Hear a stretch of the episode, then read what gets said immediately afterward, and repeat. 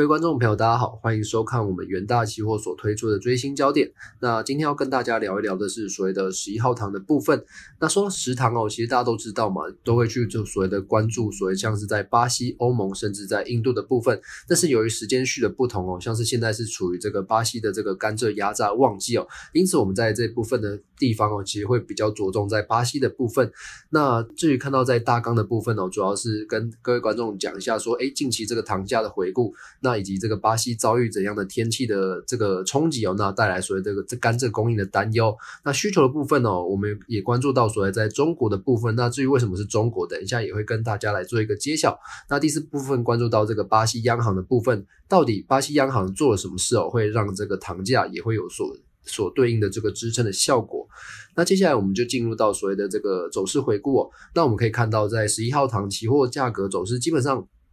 是维持在一个这个偏多的格局哦，而且在这个均线之上方哦，都会有一些这个支撑点哦。那近期这个从这个四月份到这个目前的九月份哦，像是在这个巴西也经过像是干旱，那法国产区有一些霜冻。那在七月份的时候，巴西有有一呃好几波的寒流过境哦，那这都是让这个十一号糖哦是持续攻高的这个格局的这个利基哦。那我们可以看到，在这个寒流过境哦，所谓重创这个甘蔗产区的前进。那可以看到，在左图哦，这个七月二十九日哦，这个巴西这个寒流路径与这个强度，其实看到从紫色的这个强度来看，其实是非常的冷。那呼应到这个右边的这个巴西的主要种植带，那就是冲击所谓的这个甘蔗的产区哦。那我们关注到这个右图的这个部分，其实甘蔗种植哦，其实大多是在这个圣保罗地区哦。所以说这个冲击这个部分的话，巴西这个圣保罗地区的这个甘蔗产量哦，都都会有一些这个大幅的下滑的倾向。那经过这个寒流的这个冲击哦，那其实各家机构，像是在这个巴西国家供应公司以及这个国际糖业组织，甚至这个益丰国际哦，都针对所谓的七月份经过这个寒流，那也去下调所谓的这个二零二一二二年哦，这个巴西甘蔗产量的预估值哦。那如果说从这个巴西甘蔗联盟会哦这个数据来看，也就是右边这张图，我们可以发现哦，今年从这个四月份开始压榨这个甘蔗的数据来讲的话。巴西圣保罗地区的这个累积压榨量其实是持续低于所谓的二零二零年以及各这个过去五年的均值哦。那这有表示说，这个今年的这个食糖的产量相对是比前几年来讲是相对比较不好的。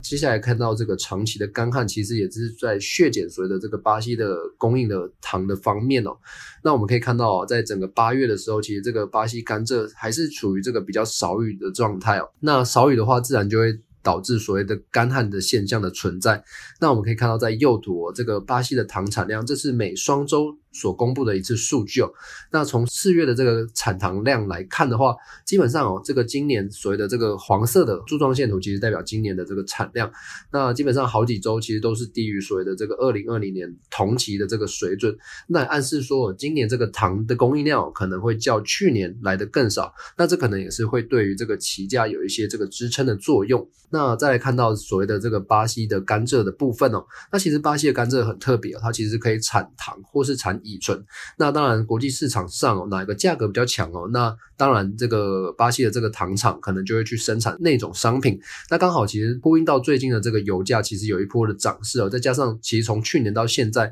其实油价跟这个这个乙醇的这个价格联动性是很高的。那我们可以看到，在这个乙醇期货的价格，从右图来看的话，去年虽然说发生了所谓的这个肺炎的疫情哦，但是到今年为止，这个需求其实有逐渐的这个回升哦。那也是使得这个乙醇期货价。价格是呈现进一步的上升哦，那当然这个巴西的这个甘蔗厂，他就会觉得说这个乙醇的价格吸引力其实是比较强的，那自然就会去产这个乙醇呢，那也会减少这个产糖的部分。那所以可以看到在左图哦，这个二零二一年哦，这个蓝色线图的部分，目前的这个产糖水准来讲，其实基本上还是低于所谓的这个二零二零年的水准，就是所谓的这个甘蔗用糖比哦。那甘蔗用糖比越低的话，表示这个表示这个巴西的产糖量其实是比较少的。那这也呼应到所谓的这个乙醇期货价格是呈现持续的上升哦。那这也是为什么就是巴西的甘蔗厂要去产所谓的这个乙醇的部分。那反声音现象的这个题材还有没有机会？那我们可以看到在左图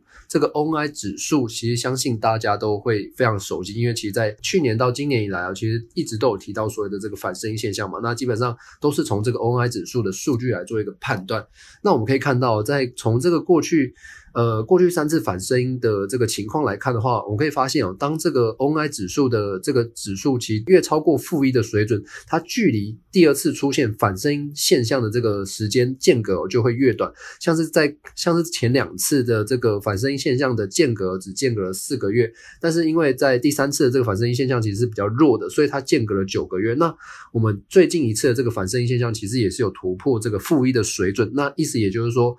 针对这个年底再出现反声音现象的几率哦是相当的高。那反声音现象出现的话，会带来什么样的坏处？那当然会对这个巴西哦又带来所谓的干旱以及霜冻的这个风险。那糖的产量还有可能在做一个进一步的下滑。那甚至其他国家，像是在印度啊或是欧盟的部分，也都有可能会受到反声音现象影响。那来。导致这个糖产来作为这个进一步的下滑，那这都是市场所担忧的这个议题哦。那需求的部分呢，我们持续关注到所谓的像是在中国或是欧盟还有印度这三大主要的需求国。那至于我们为什么会特别聚焦在所谓中国的部分，那这就看到在右图，因为其实欧盟跟印度的部分，其实他们产糖量也是算是蛮大的，所以它基本上需求的部分就是来自于自给自足。那中国的部分，因为它的这个自己产这个甘蔗的产量其实是不足的，所以它非。非常仰赖所谓的这个进口，所以我们可以看到，在这个食堂进口量的部分，中国一直以来都是保持在这个第一的水准。那所以在需求的部分，我们会特别聚焦在所谓中国，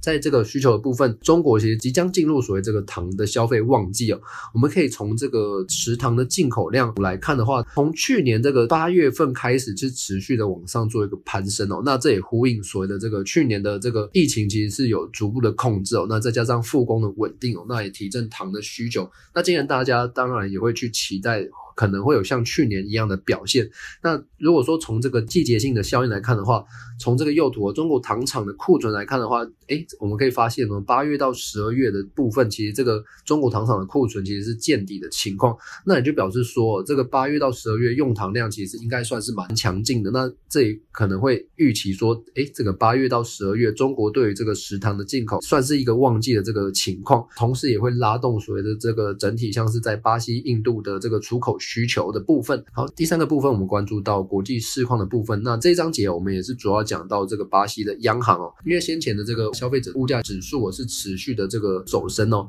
那巴西央行当然会想要压低所谓的这个物价指数的部分，那他们他们就是采取这个升息的部分。那我们可以看到今年哦，其实一直以来都在做持续升息的情况。那升息会带来什么样的现象？当然会拉升所谓的这个巴西货币雷亚尔的表现哦。那我们可以看到，在这个十一号糖以及巴西货币雷亚尔是呈现这个反向的关系哦。那为什么会呈现反向的关系哦？那主要是因为巴西的糖出口其实是采用这个美元来做一个计价，那所以当这个美元走弱，也就是巴西雷亚尔升值的时候，就会抑制厂商来做一个出口的供应哦，因为美元。疲弱嘛，那我们现在把糖拿去卖的话，其实会得到的这个收益其实会比较少。那所以意思就是说，这个巴西利亚升值的情况，自然会去支撑所谓的十一号糖的这个整体的糖价。那从刚刚几个焦点哦，像是在巴西的干旱以及霜冻，那再加上中国即将到来的这个进口旺季哦，那再加上整体的这个国际市况哦，也就是这个巴西央行是持续升值哦，是有利巴西雷亚尔来力挺这个所谓的糖价的表现之下，